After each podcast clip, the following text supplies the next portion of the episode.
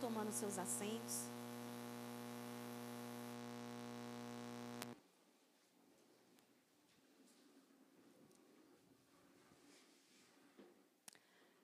Que tremendo, que unção maravilhosa. Os céus já estão abertos, favoráveis, amém?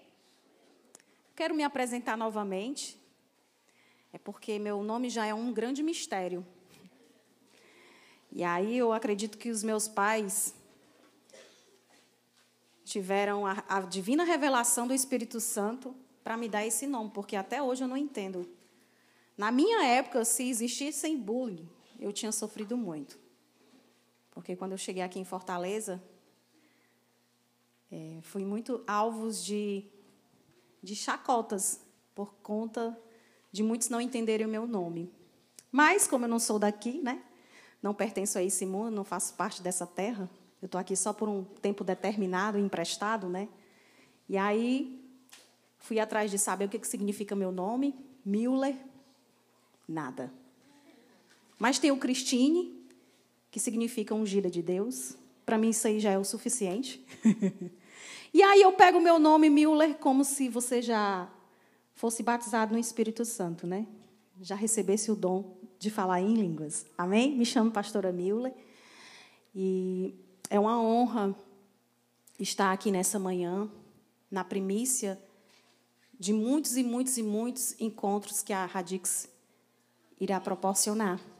Amém? E para mim, isso é fruto de uma oração, fruto de orações, por estar hoje aqui falar e compartilhar um pouco da palavra de Deus com você, poder compartilhar um pouco da minha vida e da minha trajetória, porque para chegar até onde homens e mulheres de oração existe toda uma trajetória, existe toda uma caminhada, existe uma vida de renúncia, mas nós precisamos entender que se eu estou aqui, se você está sentado aí, é por um propósito. Deus tem um propósito na sua vida. Diga, Deus tem um propósito na minha vida. Você sair da sua casa e passar esses três dias em um lugar sem propósito, me perdoe dizer, você precisa rever. Rever qual é o teu propósito de vida. Porque eu tenho certeza que a partir desse final de semana, Deus vai devolver propósito, porque muitos aqui entraram com propósitos perdidos, falidos. Muitos aqui entraram desistidos. Isso já foi falado muito aqui. Muitos entraram aqui desacreditados, sem esperança, mas há esperança. Porque você é um rebento novo. Você é uma planta nova. Sabe aquele brotinho quando começa a nascer?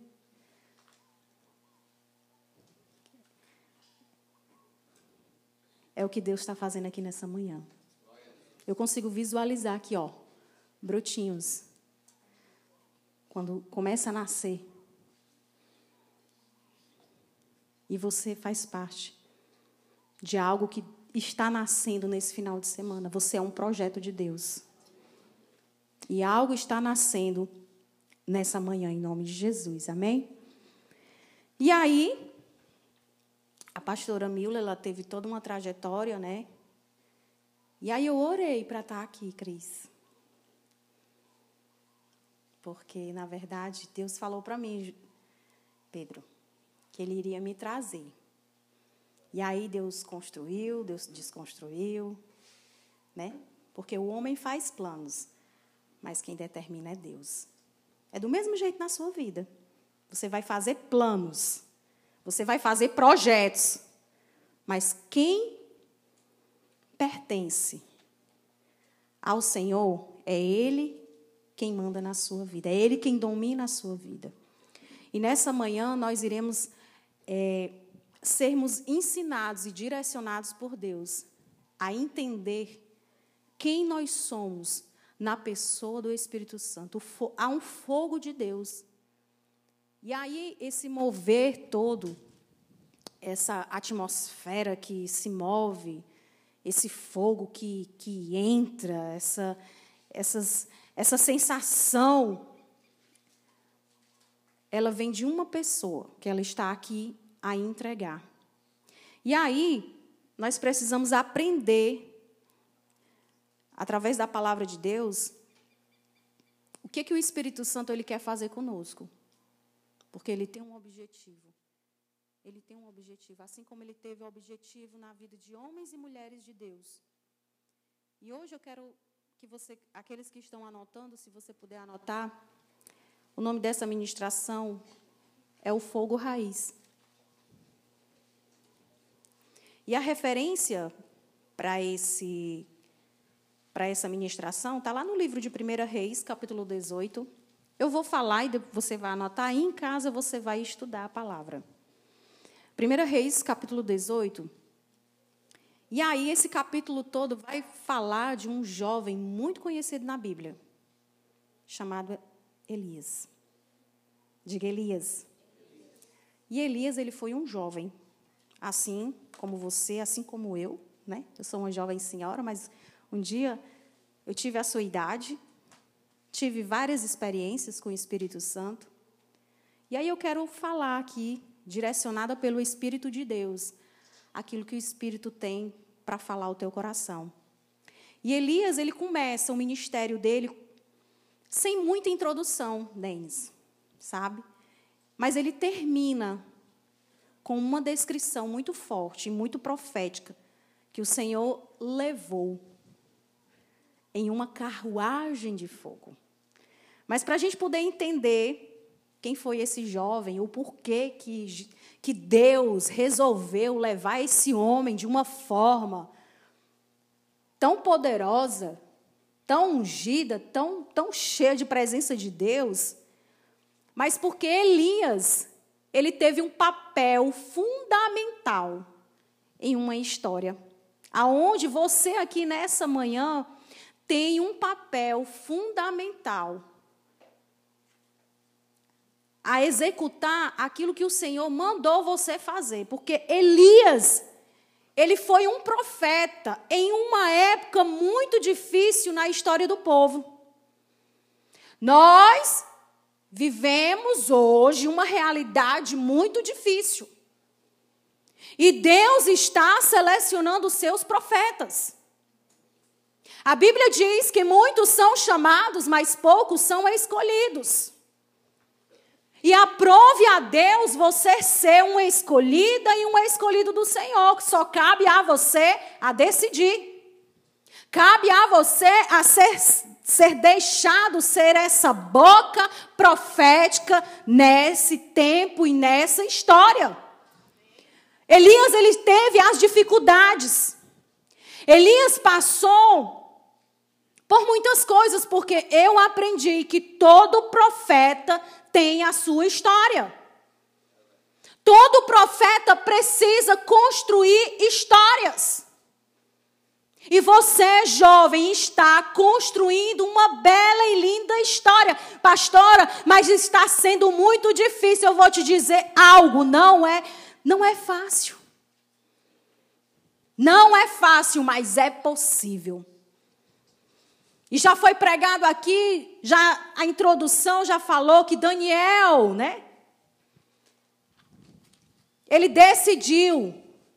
E sabe o que é que o Senhor fala? nessa manhã é que você precisa decidir ser essa boca de Deus, ser esse profeta de Deus, ser deixado pelo Espírito Santo. E aí Elias, ele foi chamado para servir, para ser esse porta-voz de Deus. Às vezes a gente diz assim: Senhor, usa-me, envia-me. E aí, na hora de Deus, te provar, te enviar. Porque não é preciso alguém chegar para você e dizer: olha, você vai lá para a cidade tal, você vai. Não.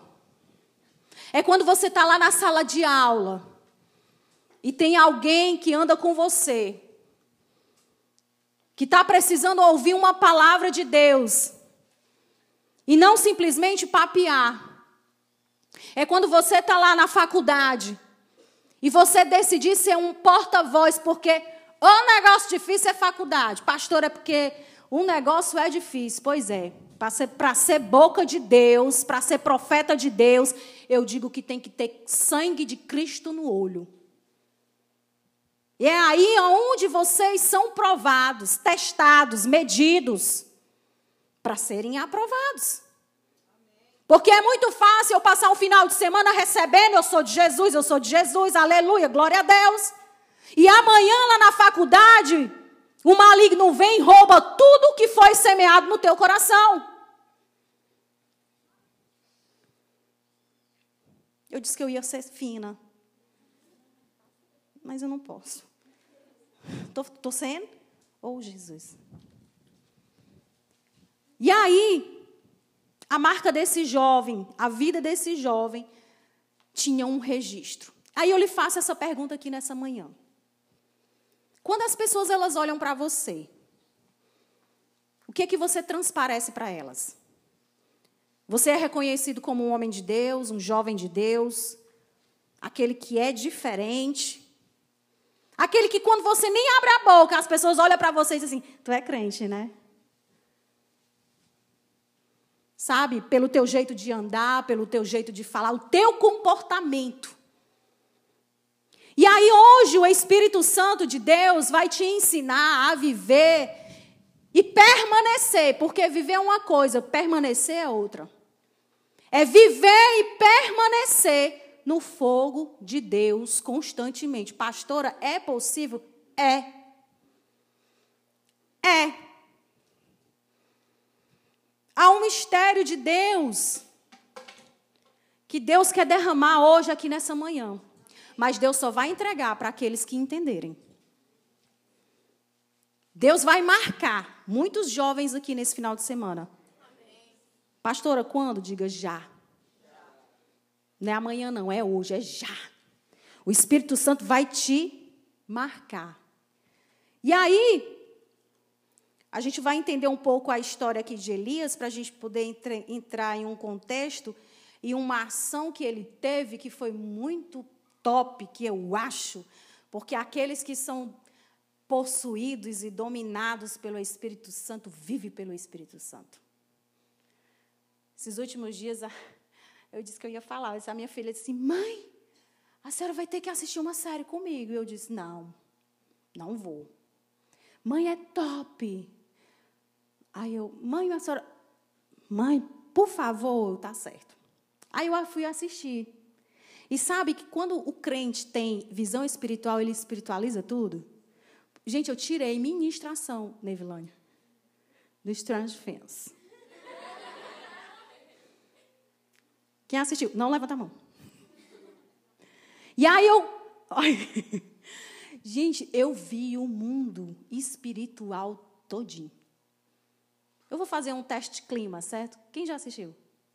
A pastora assistiu, gente. Pode confiar. E aí, pode levantar a mão.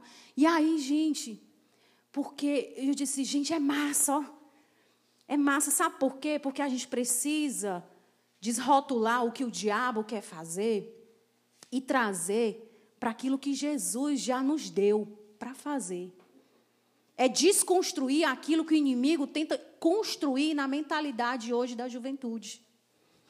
E aí eu fui assistir, e aquele mundo invertido, né? é o mundo espiritual de hoje, que os demônios, eles são reais. O mundo espiritual, ele é real. Ele é real. Assim como uns aos outros aqui são reais, o mundo espiritual, ele é muito real. Mas nós precisamos ter sabedoria, viu? Eu assisti por curiosidade, mas para poder entender hoje a mentalidade em que tipo de mentalidade o inimigo ele está tentando seduzir. Porque eu disse até, Sofia, olha, infelizmente, isso é uma grande armadilha para aqueles que não têm instrução espiritual baseado na verdade. Por quê? Porque muitos são enganados. É uma realidade na vida de hoje, mas infelizmente muitos são influenciados pelo inimigo tentando fazer coisas que muitos daqueles jovens fizeram. Mas você é um escolhido de Deus. Para você viver nesse fogo, nesse sobrenatural de Deus, da qual esse fogo vai fazer você permanecer. Porque é a presença de Deus na sua vida é o que vai fazer você permanecer. Se você chegou aqui vazio, que nem um saco vazio, a intenção de Deus é te encher, para que você tenha reservas. Sabe a visão ontem do pastor Douglas das lamparinas? Muitas lamparinas chegaram aqui vazias, sem óleo. E aí o Senhor quer encher lamparinas aqui para ter reservas. Para quando Jesus chegar, você não venha ser pego de surpresa. Você vai dizer: está aqui a minha. Eu estou só esperando o meu noivo chegar. E aí, voltando aqui para esse jovem modelo, aonde a marca do seu ministério era o fogo de Deus, e é essa marca que você precisa ter como jovem de Deus, é esse fogo. O jovem Elias, ele foi desafiado. Assim como você, olhe para o seu irmão e diga, você é desafiado. E aí Deus levantou Elias. Eu falo já o versículo, alguns versículos, porque eu vou só pulando aqui para me poder entender, é, passar para você a história. E aí Deus levantou Elias e ele disse: Elias, olha, você tem uma missão. Vá lá no rei Acabe e você vai dizer para ele que essa terra vai passar três anos aonde vai ter uma grande fome, aonde vai ter uma grande seca. E aí, Elias, sempre de prontidão, foi ter com Acabe. E aí a palavra do Senhor veio a Elias: Elias, vá lá, se apresente a esse rei, porque eu vou fazer cair chuva sobre essa terra. E aí então Elias ele foi se apresentar a Acabe, porque o profeta, ele foi dar o recado de Deus. Cada pastor, cada líder está sendo aqui uma boca de Deus em tua direção. Porque o que mais Deus tem zelo é por nós, em nos advertir aquilo que estava errado. E não pode mais haver o erro, você não pode mais cometer os, meus, os mesmos erros, você não pode mais cometer os mesmos deslizes. Por quê, pastora? Porque vai haver um, um, uma grande, um grande prejuízo. E Deus não quer te ver em um grande prejuízo. E é isso que, quando nós vamos ler a palavra de Deus no Velho Testamento, o que mais Deus fez na vida dos profetas foi advertir nações. Diga, eu sou uma nação. Olhe para o seu irmão e diga assim: meu irmão, não durma não. Pelo amor de Deus, eu sei que você está com fome. Mas segura aí. Segura aí. Sabe por quê? Porque Deus dá um melhor, é, é, é nos testando. Aquele que perseverar até o fim terá a coroa da vida. Aquele que perseverar até o fim terá o fogo de Deus. Deixa para dormir amanhã. Hoje não. Agora não. E aí, o profeta chegou ao rei e ele disse: Olha, vai haver fome. E aí aquela nação dominada pelo espírito da Jeza, né, de Jezabel, porque Acabe era esposo de Jezabel, uma rainha má que perseguia os profetas. E aí a Bíblia diz: olha, tu vai dar o recado. E de lá tu vai se esconder, porque vão procurar profeta para matar é no balde. E aí o Elias foi se esconder.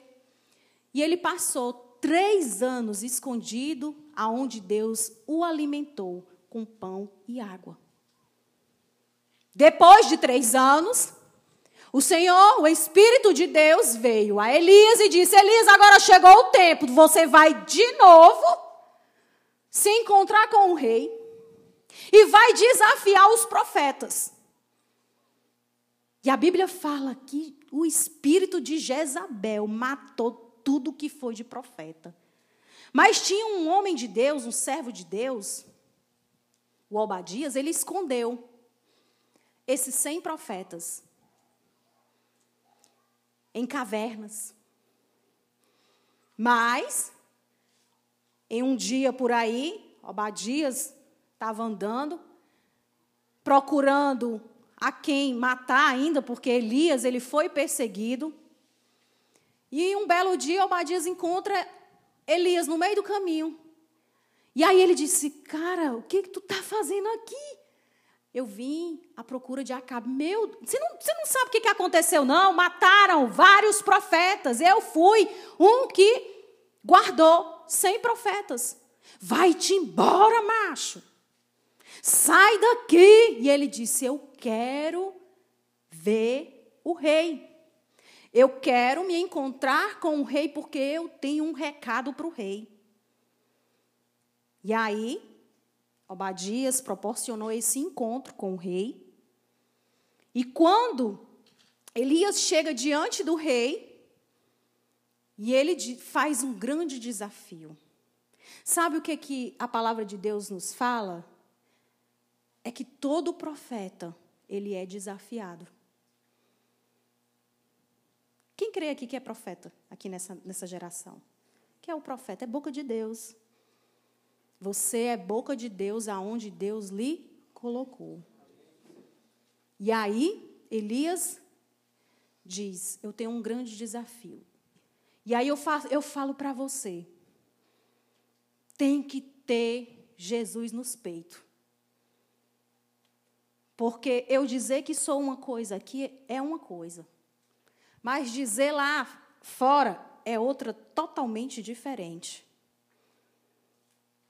E aí, Acabe foi desafiado. E quando ele disse: Olha, pega os teus profetas, 450 profetas, pega os teus profetas, leva tudo lá para o Monte Carmelo. Eu chego já. E aí, quando chegou lá, Elias deu uma instrução, vamos lá, pega aí umas 12 pedras, né?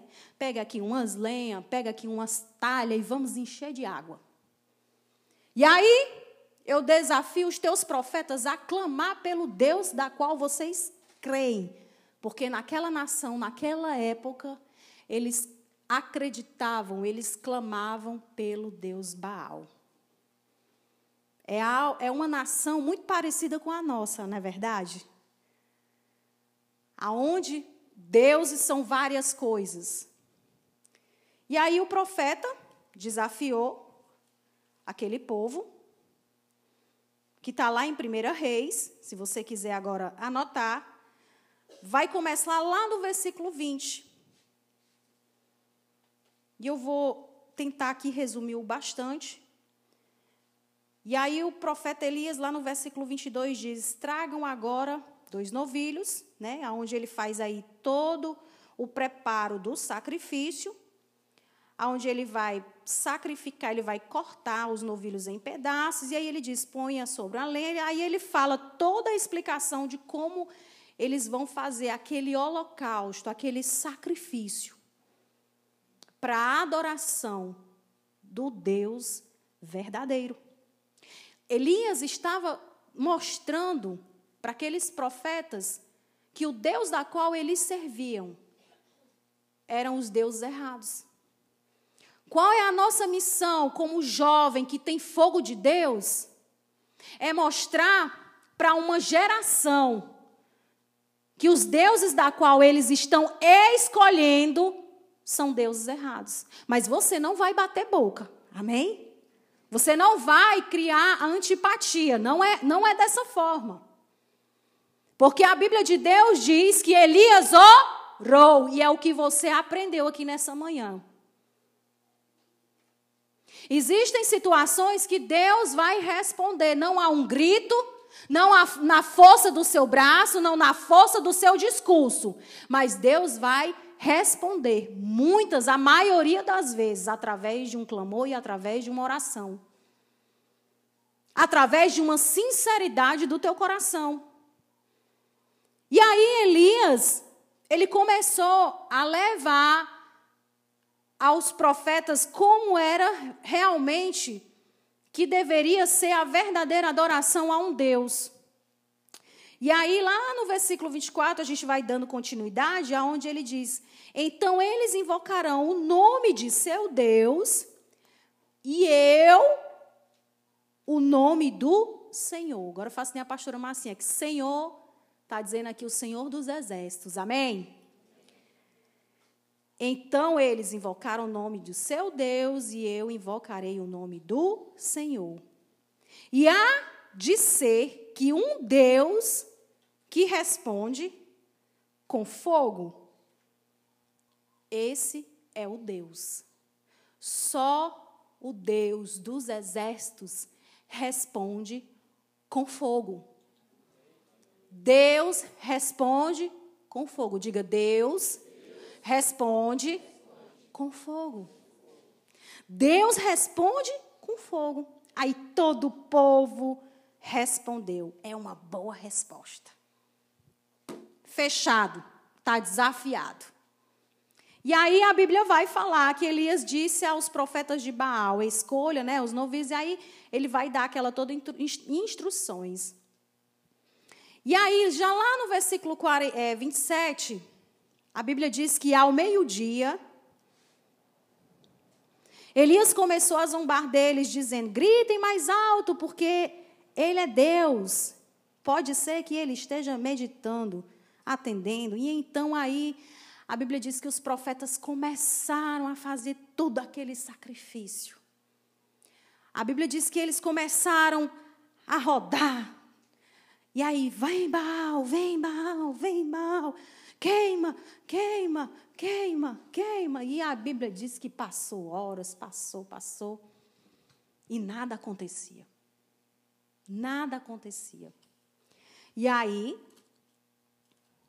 e eles clamavam em alta voz, e a Bíblia diz que, gente, chegou a um ponto de desespero, ao ponto deles se cortarem com facas e com lanças segundo o seu costume, até ficar cobertos de sangue. Sabe, gente, eu vou compartilhar, até compartilhei com a pastora ontem, eu lendo essa palavra, e o Senhor trouxe a revelação através dessa palavra. Eu disse: Meu Deus, quando você está com um fogo estranho, quando há um fogo estranho, aonde você é, é induzido a fazer o que esses profetas aqui fizeram, se deturpando.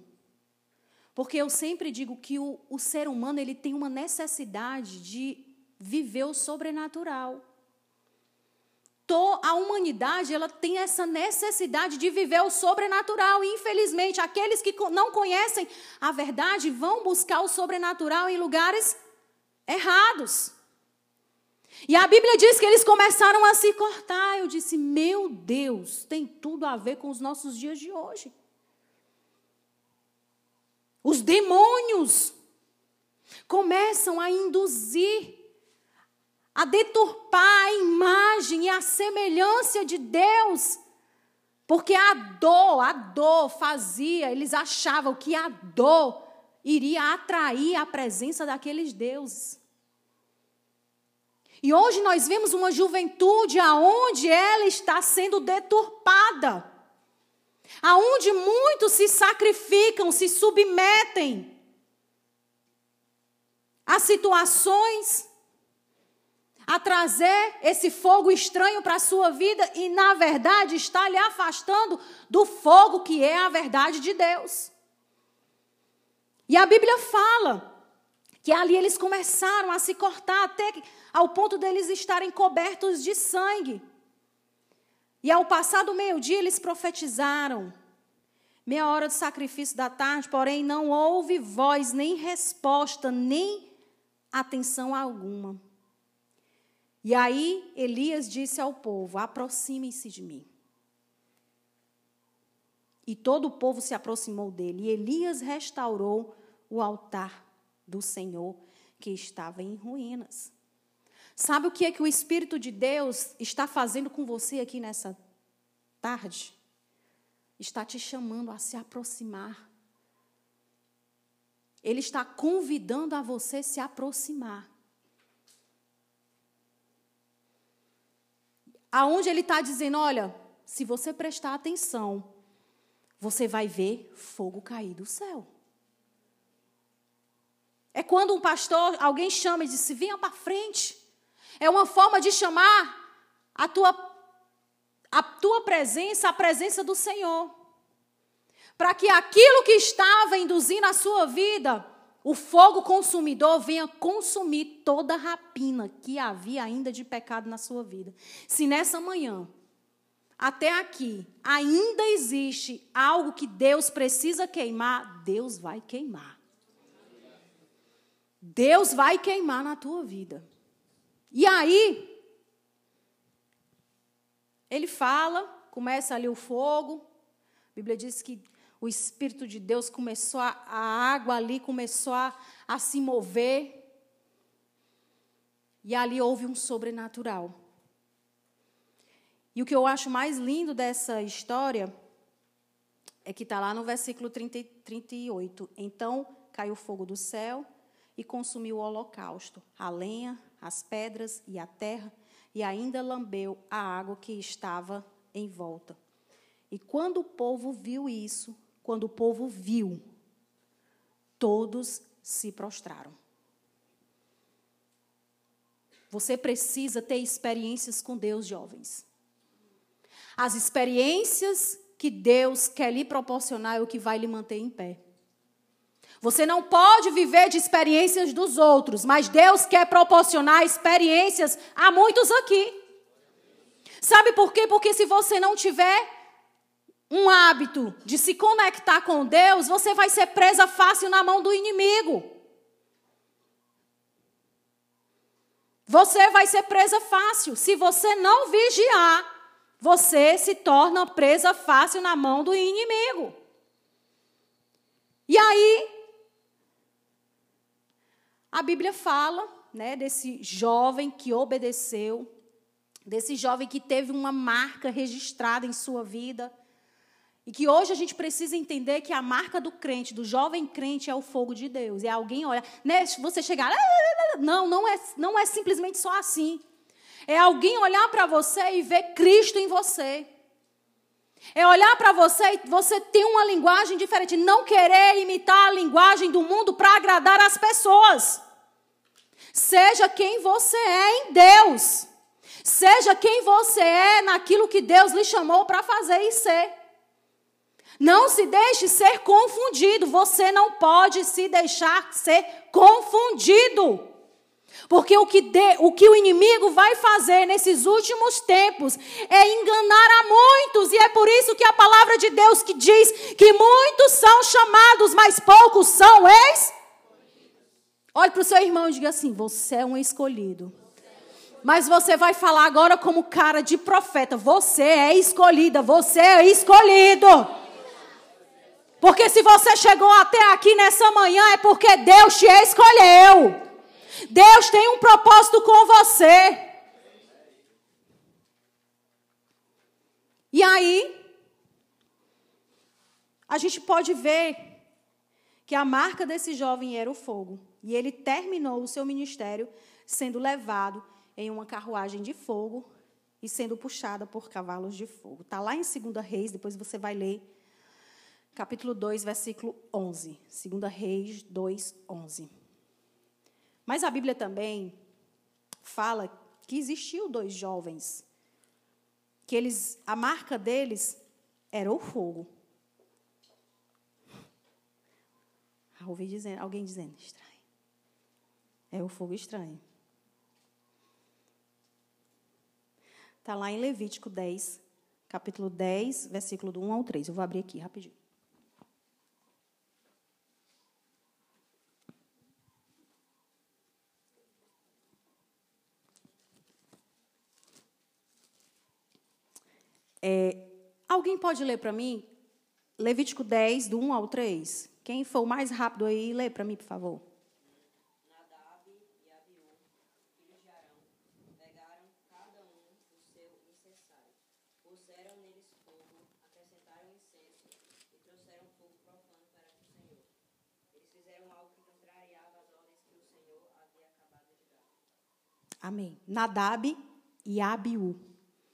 Eles eram filhos de Arão.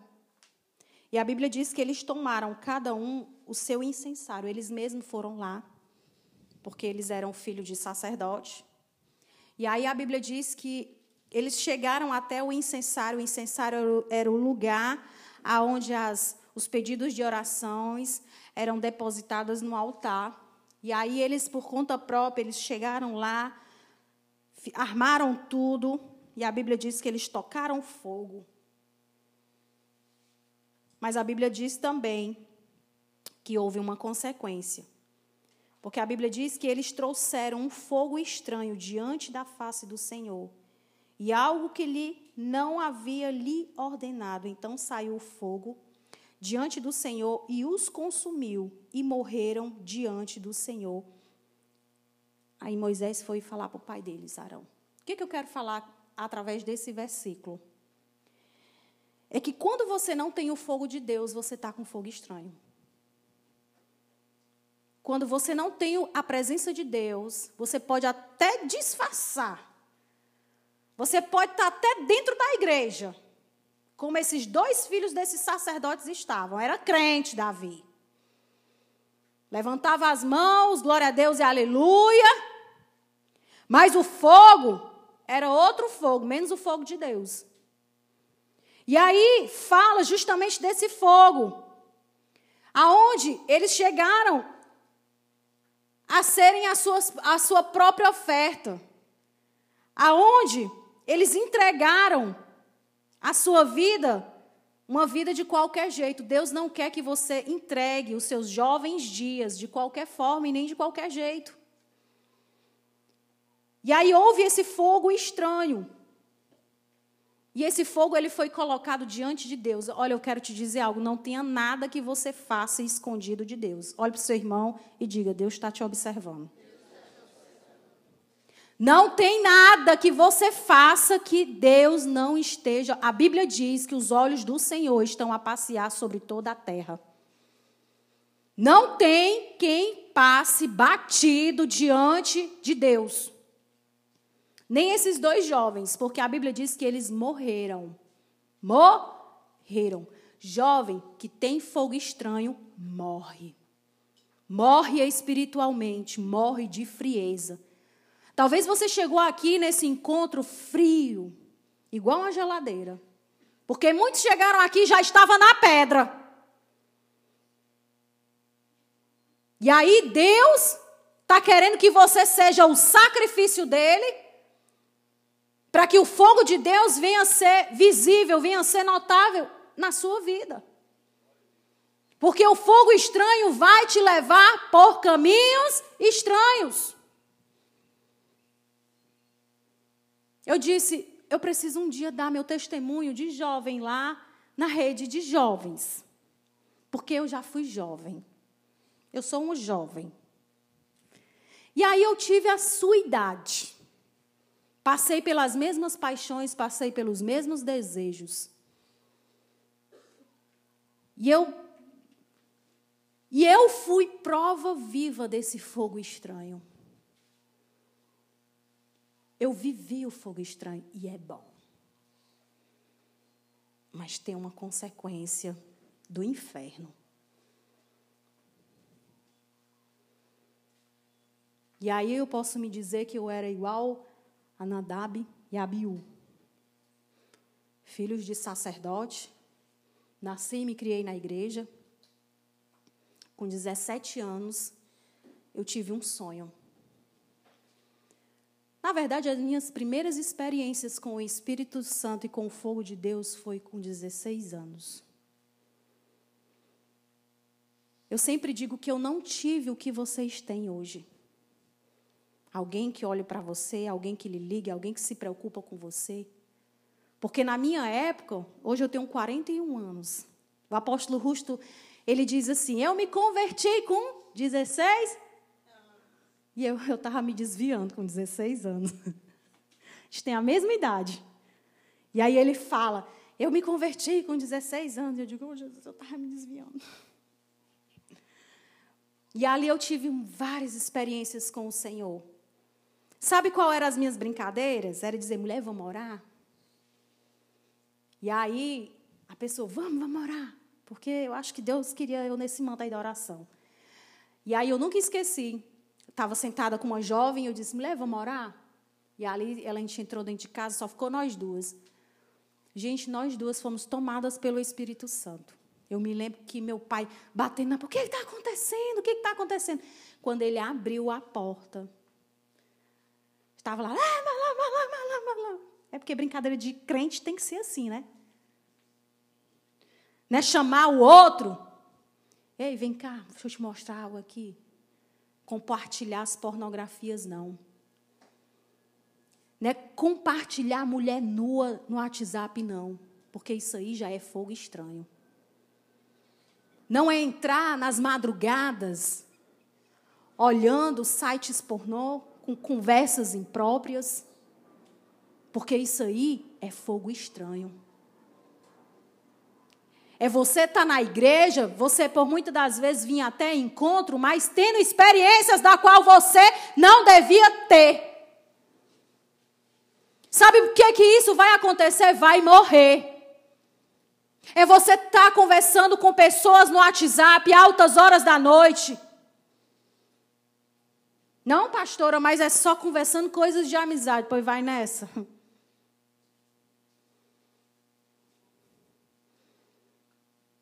E aí, tive experiências com o Espírito Santo. Aí eu, eu, eu buscava vigílias, né? porque na minha época era, era a época que a gente vivia mais vigílias. E ali eu tive uma profunda experiência com Deus. Mas com os meus 17 anos eu tive um sonho que chegava um jovem lindo na igreja, na porta da igreja. Uh! E aí chegava lá, não. O pastor Danilo foi, foi. Aonde abundou o pecado, superou a graça de Deus. E aí, aquele jovem lá na igreja, e eu, né, não queria, aleluia, glória a Deus, não quero, não quero namorar, porque na, na época era a, a, linguagem era namoro, né, na tradicional. Até hoje, né? E aí eu não vou namorar. E aí eu vi aquele jovem lindo tal, né? E aí foi se passando com os meus 17 anos, esse jovem apareceu na minha vida, Yasmin. E aí eu estava como? Crente.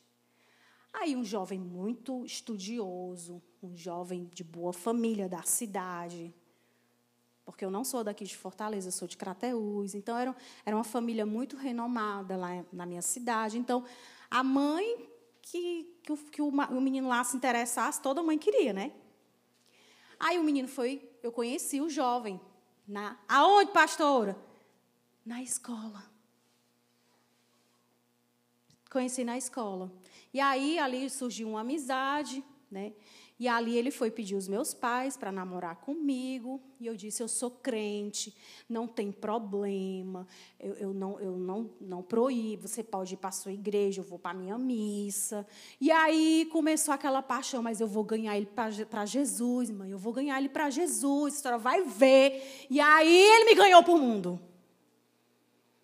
Quando eu menos esperei, o fogo de Deus era fogo estranho. Começou uma maratona de pecados. E aí, eu vou ter uma outra oportunidade para falar mais ainda, porque o Senhor está pedindo, dizendo assim: conte só até aqui, porque o, o resto tem que estar tá maduro. E aí, eu fui, passei sete anos, tentava me aproximar de Deus, mas não conseguia. Tentava vir para a casa do Senhor, mas não conseguia. Por quê, pastora? Porque muitas coisas, quando você está com fogo estranho, quando existe alguém que domina a tua vida, que não é a pessoa do Espírito Santo, você, se, você deixa ser levado por muitas coisas que não são da vontade de Deus.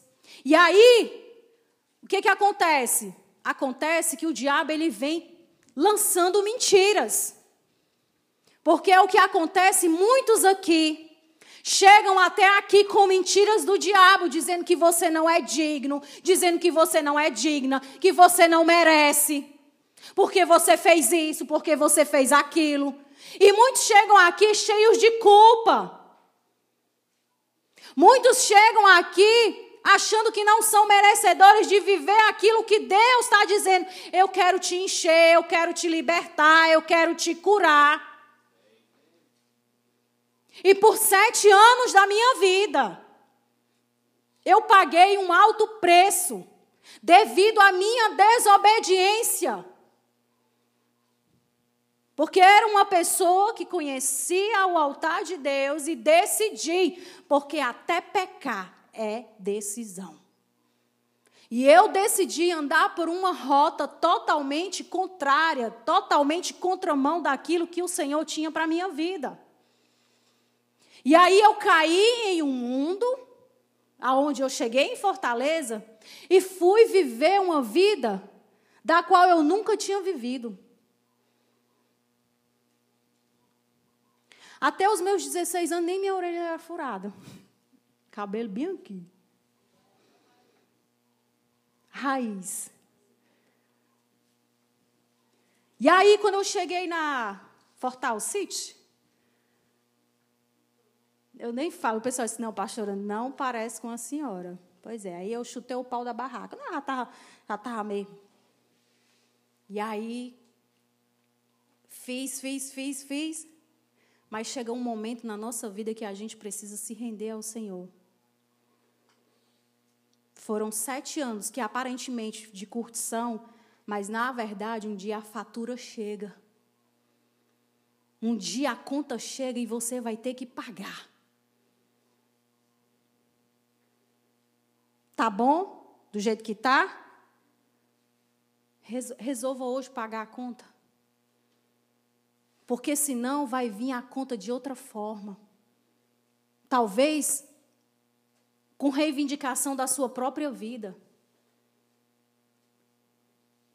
E aí teve todo um processo, né? Passei sete anos curtindo aquilo que eu não curtia, né? Porque eu nunca tinha nem para uma festa. Tinha tido assim, eu, eu olho assim para a Sofia, eu disse, meu Deus. E hoje eu ensino, eu digo, olha, você não faça isso, porque eu tive experiência. Que suas experiências sejam outras, menos a, a essa que você já sabe, que se fizer, já sabe o que, é que dá. E aí, pela rica, finita misericórdia de Deus, Deus um dia me chamou. E esse relacionamento, é, eu tive, foi um relacionamento de sete anos. Trouxe esse relacionamento para Fortaleza, porque, na verdade, eu, eu vim para Fortaleza através desse relacionamento. Mas Deus já tinha um propósito. Né? Eu vim para estudar. Na verdade, foi nada. Porque é assim, quando o diabo ele vem para querer roubar a sua história, roubar seus projetos, não vá se preocupar que ele vai roubar só por metade, não. Ele vai roubar é por inteiro. Ele vai querer roubar os teus sonhos, ele vai querer roubar os teus projetos, ele vai querer roubar a tua história e, por último, a tua identidade. Por que está cheio de, de jovens hoje com crises de identidade? Porque é a última cartada que o diabo está fazendo. Porque a última mesmo é a morte. E aí, conheci o pastor Danilo, vivendo uma vida. Ele disse que ele diz assim: era a, do, era a dona Flor, não é? Tem aquela dona Flor e seus dois maridos. Estou falando que eu, sem vergonha, eu sou livre, sou curada. Meu passado serve só para dizer que Deus é possível e transforma. E aí fiquei nessa crise. Não sabia se deixava um para ficar com o outro. Porque do primeiro eu tive uma gravidez indesejada. E aí é onde vieram crises existenciais. E aí é onde veio muitas coisas. Aí, ao invés de correr para Deus, eu corri atrás de outra pessoa. E aí entrei num relacionamento, né, que hoje é meu, meu marido, meio conturbado, cheio de carências. Sabe o que que eu mostro e eu hoje eu, eu sempre digo, me entendam, jovens. Eu vou falar algo aqui, me entendam. Eu sempre digo para a Sofia, Sofia, ore. Alguém falou aqui, disse que orava pelo. Como era? Foi você, pastor? E eu digo, olha, ore em tudo. Porque é o único parente que você vai ter o direito de escolher. Mãe a gente não escolhe, pai a gente não escolhe, irmão a gente não escolhe, mas o marido a gente escolhe. E aí, bote lá no papel como é que você quer. Como é o script. E, e apresente para Deus. Ó oh, Deus, eu quero assim, assim, assim. Por quê? Porque quando a gente aceita tudo de qualquer jeito, de qualquer forma, aí você vai pagar o preço. Vocês estão entendendo? Amém? Amém? E aí veio o pastor Danilo. Quando eu peguei o pastor Danilo, meu Deus, o homem só, só pensava em cachaça.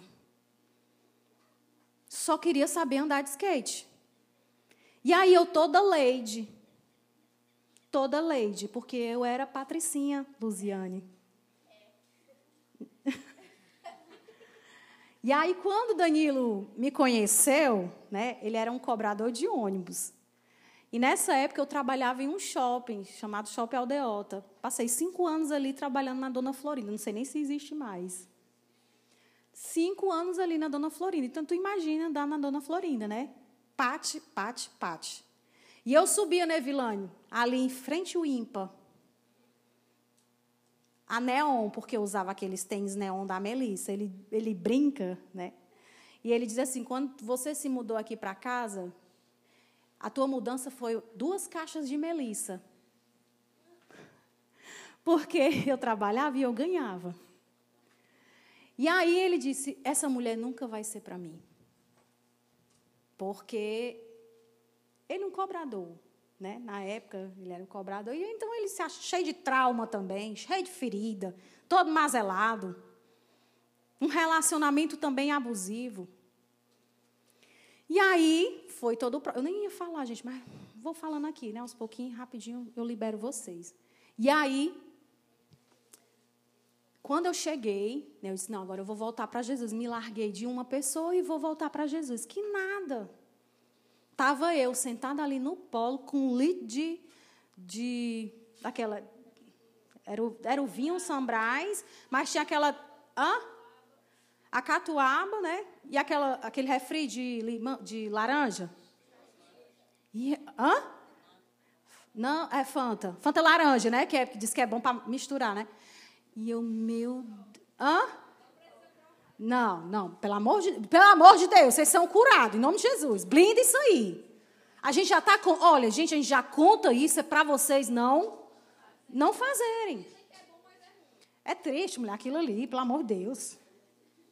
E aí, Estava eu, toda lady, sentada, e ali rolava até as três horas, Marcinho. Andando de skate, andando de skate, andava. Hoje eu sou a maior incentivadora dele. Meu filho andar de skate para derrubar, esse bucho.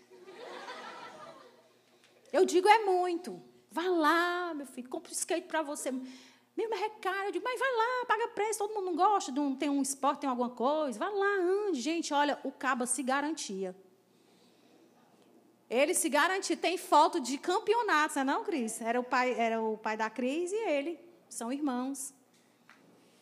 E estava lá eu. Eles iam para os campeonatos e eu também. São? Não. Sou daqui, não. Não estou dizendo que eu não sou dessa terra. Aí eu digo assim, tu ganhou foi na loteria. E aí, gente, aí comecei, eu comecei uma crise, porque eu disse, meu Deus, eu passei dois anos vivendo escondida. Eu vivia uma mentira por cima de mentira, porque eu tinha vergonha de dizer para minha família que eu vim para estudar em Fortaleza e estava era amancebada. Sabe o que, que isso mostra, juventude? é que as nossas escolhas, elas são as decisões.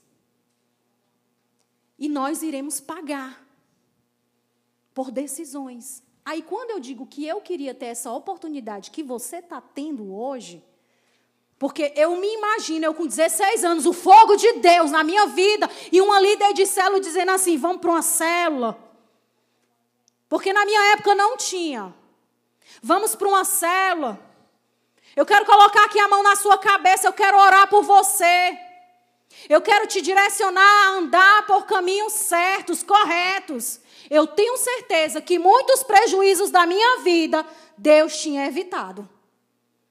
E sabe o que, que o Senhor ele fala ao teu coração nessa noite? É que você tem, está tendo muita oportunidade. Hã? Tarde. O que foi que eu falei? É porque quando a gente prega, a gente já perde a noção do, do noite, da tarde, do bom dia. e aí, o que, que Deus está te dando? Livramentos. Existem, olha, eu vou lhe dizer uma coisa, debaixo do sangue de Jesus. Existem jovens aqui que já tinham decidido viver uma vida que Deus não está permitindo.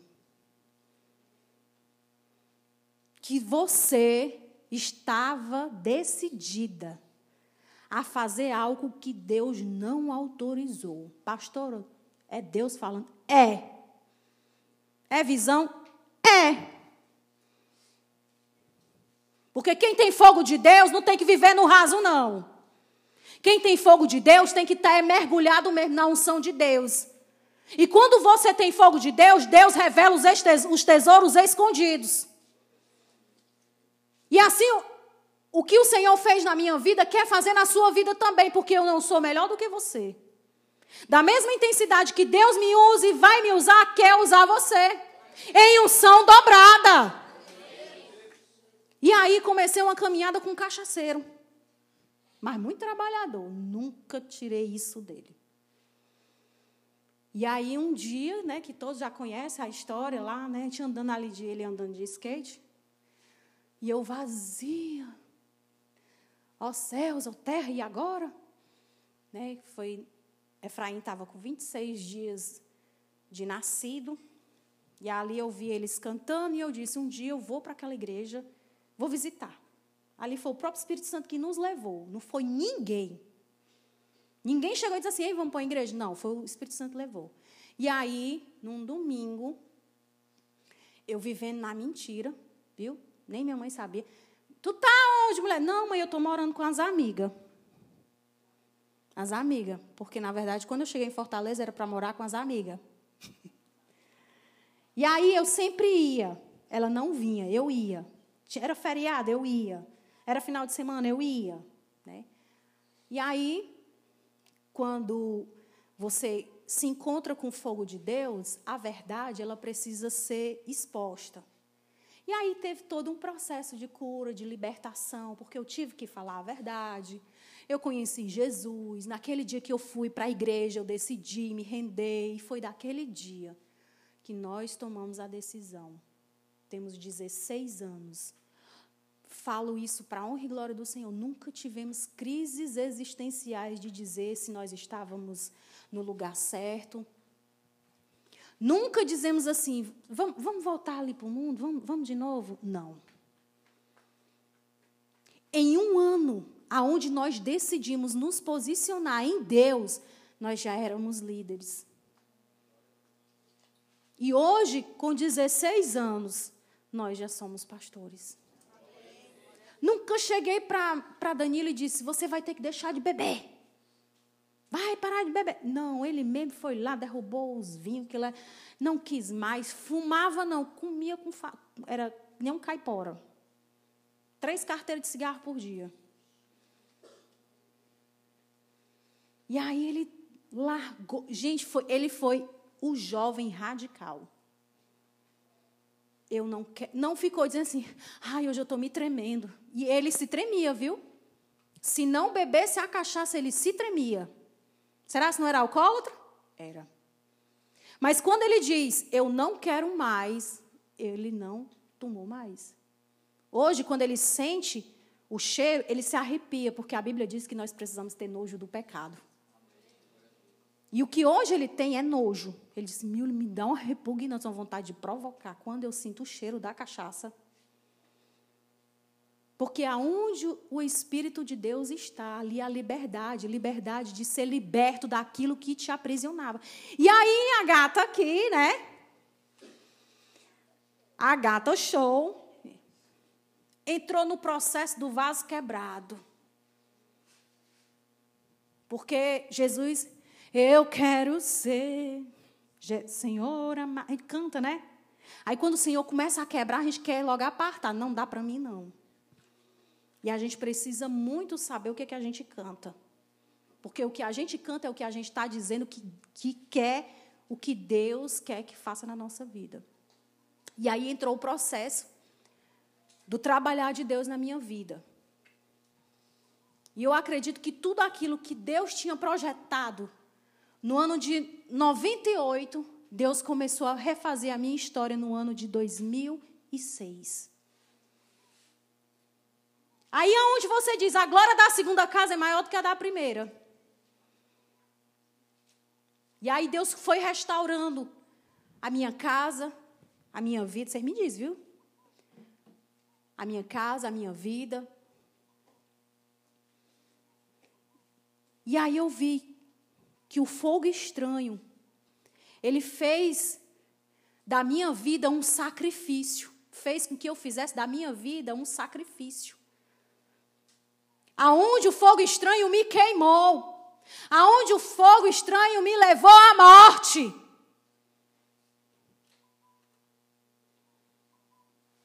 O fogo estranho ele é colocado diante de vocês todos os dias. Diga se é mentira. É não. Estávamos ali falando na consolidação ontem a questão da, da, da, das redes sociais. Redes sociais é fogo estranho diante de você todo o tempo. Aí você decide. E na verdade, esse fogo estranho ali desses dois jovens e todo o sacrifício que foi entregue não era de Deus. Hoje, jovens, o que que Pastor, e qual é a intuição dessa palavra com o que porque Deus ainda quer tirar tirar. A Bíblia diz que ele não divide a glória dele com ninguém. Deus não divide a glória dele com ninguém. E aí eu vou trazer aqui à sua memória algumas, alguns fogo estranho. A pastora Massinha falou, músicas é um fogo estranho. Lugares, pessoas é fogo estranho. Conversas escarnecedoras, carnais. Tudo isso é uma oferta estranha que vai matando você espiritualmente. Pare de oferecer sua vida ao que não é de Deus. Olhe para o seu irmão e diga: vigie, meu irmão. Fogo estranho é ter uma vida falsa, uma falsa espiritualidade. Um dia a máscara cai, tudo é revelado. E aí, o que o Senhor ele quer para a sua vida é que você seja esse fogo, fogo raiz. E todo jovem feito no fogo raiz tem a presença poderosa de Deus na sua vida. Deus é fogo consumidor e ele vai consumir ainda. Se há, se há pensamentos ainda suspeitosos, se há pensamentos ainda que quer dividir. Porque às vezes a alma fica dizendo, não, eu vou me libertar, mas vai ser aos poucos, né?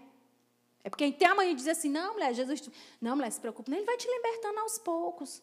E aí você vai barganhando. Vai barganhando, vai, vai, vai, vai adiando o que Deus poderia fazer hoje na sua vida.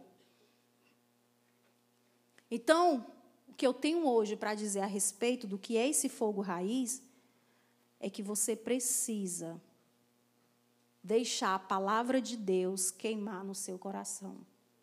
O que é, ter, o que é ser jovem? No fogo.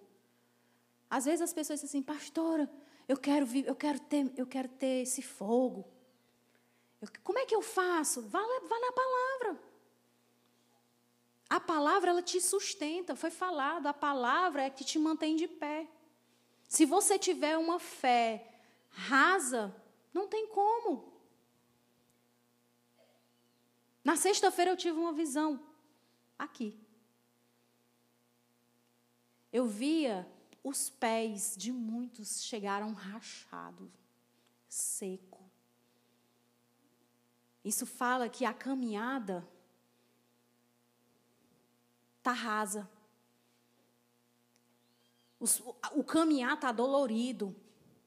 Os pés estão rachados, cansados. E na hora do mover aqui de manhã, né, na hora que a pastora Marcinha estava orando, pastora, eu via os pés de muitos já molhados. Jovens, Deus não te quer você no muro da indecisão, no raso, não. Deus quer te proporcionar experiências sobrenaturais, porque é isso que vai fazer você ficar de pé. E aí, em Atos 1 fala, 1:8. Mas vocês receberão poder ao descer sobre vocês o Espírito Santo. E aí vocês serão, ó, vocês serão, vocês. Olha, pra, olha aí, ó, dê uma olhada de, de 160 graus, olha aí, ó, para lá. E vocês serão. Quem é? Você. Serão as minhas testemunhas tanto em Jerusalém como em toda a Judéia e Samaria, até os confins da terra. Aonde você passar, jovem, você vai ser testemunha viva de Deus. Vai haver um fogo andando no meio da rua. Deixa eu contar algo bem aqui, bem rapidinho, só para terminar. Gente, olha, quando você tem fogo de Deus, não tem demônio que fique de pé. Um dia eu estava na parada do. Ainda vou, vou parar um bate-papo só para contar experiências que a gente teve. E tem. E aí um dia a gente estava na fila do ônibus e eu via com o Danilo, né? Pastor Danilo, e, é, e aí chegou um mudo. E ele. E aí eu fui, passei para o outro lado, né? Que eu não sabia. E ele sempre ia para o meu lado e ficava de trás de mim. E aí eu ia para o outro lado, eu fiquei com medo de Danilo, esse homem aqui. E aí o Danilo, o que, que, que, que eu faço o quê? Né? É, é típico do Flamengo, o que, que eu faço o quê? Né? E aí eu disse assim, tipo, dá um sabacu nele, né? E aí ele não saía, a gente estava esperando o ônibus. Aí eu olhei para ele e fiz: O sangue de Jesus tem poder! Aí ele saiu, gente. Pegou o B.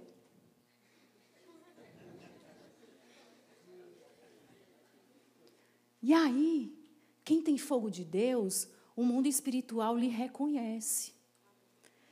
Esses últimos dias a gente foi fazer um. A gente foi orar numa, numa vizinha, né? E aí a vizinha, possessa, possessa. Ah, ah, quebrando tudo. E aí tinha quatro irmãos segurando. E quando eu entrei dentro da sala, da sala a mulher, a pastora do fogo. Gente, a mulher sabe nem que eu sou pastora, quanto mais do fogo. O mundo espiritual te reconhece. E aí, vai haver situações aonde você, como sacrifício, vai dizer qual é a lenha que está queimando. Se é a lenha estranha ou se é a lenha do fogo de Deus. Porque a Bíblia diz que mesmo que teu fogo esteja só fumegando, só no pavizinho, só no, na fumacinha, quando você atrai a presença de Deus, aquele fogo ele consome, ele volta. E nessa manhã há um fogo de Deus que quer queimar toda rapina. Ainda que tem, ó, porque ainda tem. O que é rapina? São pedacinhos ainda, são fragmentos ainda que Deus quer limpar. Olha o vento. Eita, Jesus. Que Deus quer limpar para poder ele te possuir. Porque ainda existem situações aí que precisam ser entregues em nome de Jesus. Aí você vai pegar isso aí que você tá tem em mente e você vai dizer assim, ó, está aqui, eu entrego a minha vida como um holocausto. E a Bíblia diz que ali houve um holocausto. E o fogo consumiu. E nessa manhã o fogo quer, quer te consumir. Levante-se em nome de Jesus. Vamos ficar de pé.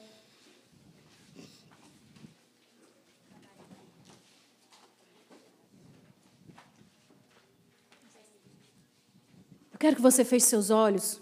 Se você não conhece esse louvor, preste atenção na letra. Permita que a tua carne. Feche seus olhos, feche seus olhos. Tão desejado aqui. Você deseja a presença dele? Mas nada se comparará com a glória que há de vir. Eu creio. amore